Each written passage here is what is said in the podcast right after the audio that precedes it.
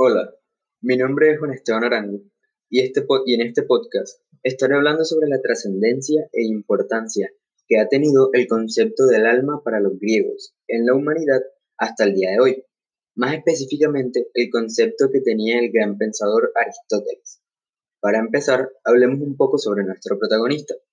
Aristóteles fue un filósofo, polímata y científico nacido en la ciudad de Estagira, al norte de la antigua Grecia.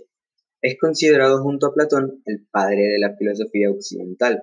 Sus ideas han ejercido una enorme influencia, influencia sobre la historia intelectual de Occidente por más de dos milenios, y aún al día de hoy es admirado por el tamaño de sus obras y el impacto que ha causado a lo largo de la historia y sigue causando en los grandes pensadores modernos y posmodernos.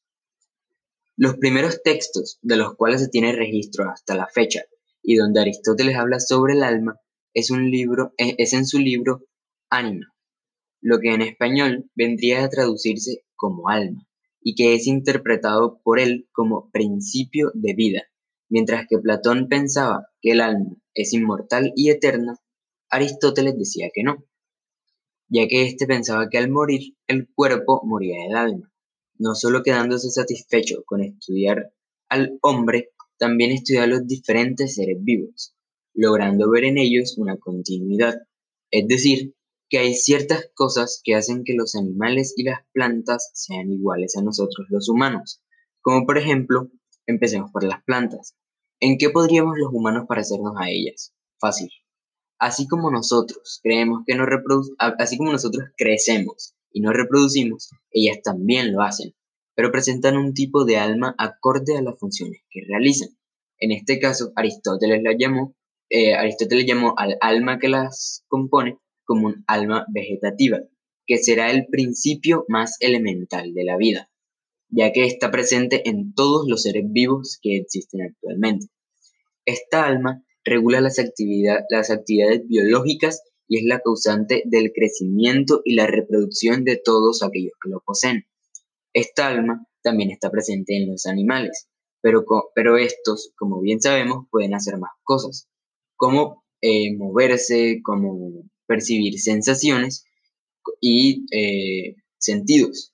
Por ejemplo, si les cortas una hoja a una planta, ella no sentirá, pero si golpeas o hieres a un animal, está comprobado que sentirá dolor físico, teniendo también apetitos y deseos, por lo que el, el alma de, estos, el alma que estos albergan, se le llamó alma sensitiva, teniendo como característica principal el, captar e interpretar la realidad.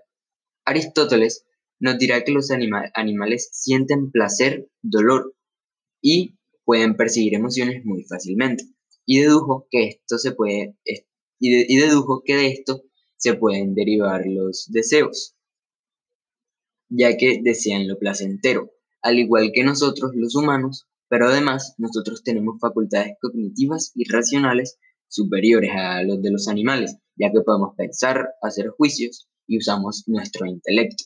Así que los seres humanos, además de tener alma vegetal y sensitiva, tenemos alma racional, siendo estas almas, siendo todas estas almas mortales, y lo que caracteriza al alma racional es el poder de pensar y de poder intuir eh, de las cosas otras.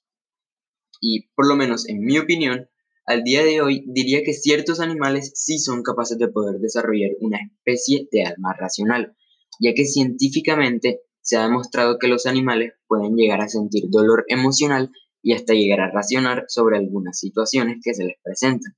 Por ejemplo, a través de los años se han realizado cientos y miles de experimentos para conseguir una respuesta certera para esto. Uno de, los, uno de los experimentos más famosos que se han realizado en la historia en animales es el del espejo. Durante mucho tiempo se, creyó que fuera de los humanos, solo los simios eran capaces de simios o primates eran capaces de reconocerse en un espejo, y su reacción al hacerlo se ha documentado en varias ocasiones. Al distinguirse en una superficie bruñida, casi siempre se tocan el rostro, se bambolean para observar cómo su reflejo eh, lo hacen en sincronía perfecta con ellos. Y al final abren la boca para verla de cerca, pues les da mucha curiosidad la apariencia de esta. de, esta. Y también observan otras partes de su cuerpo como son la lengua, los dedos, pero algo curioso es que jamás exploran con la mirada.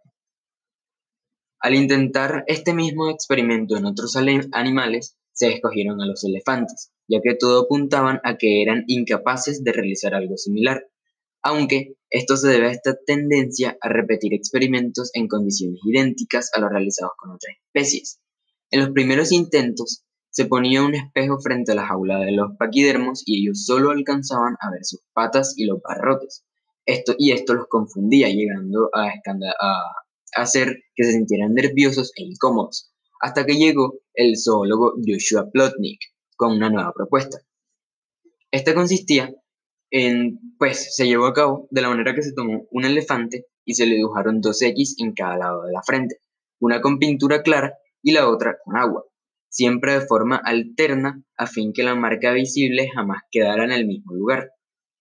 Luego, era colocado frente a una superficie reflejante, en este caso un espejo, en cada ocasión que el animal se veía a sí mismo, se tocaba con la trompa la cruz blanca, que la cruz blanca hasta de pronto, hasta que de pronto se acomodó para observarse mejor y comenzó a abrir ampliamente el hocico.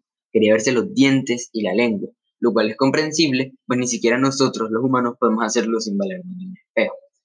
Así, como en este caso, cada vez se descubre que la fauna es capaz de mucho más que la de lo que sospechábamos es capaz de mucho más de lo que sospechábamos que podían hacer, ya que cuerpos y pulpos son muy hábiles al utilizar herramientas. Los chimpancés saben de equidad y justicia y las practican, y los bonobos son empáticos y consuelan a alguien de su manada que se sienta mal. La ausencia de evidencia no es evidencia de su ausencia. En los últimos 100 años se nos ha dicho que los animales son incapaces de esto o aquello, pero los equivocados somos nosotros por hacer las pruebas incorrectas.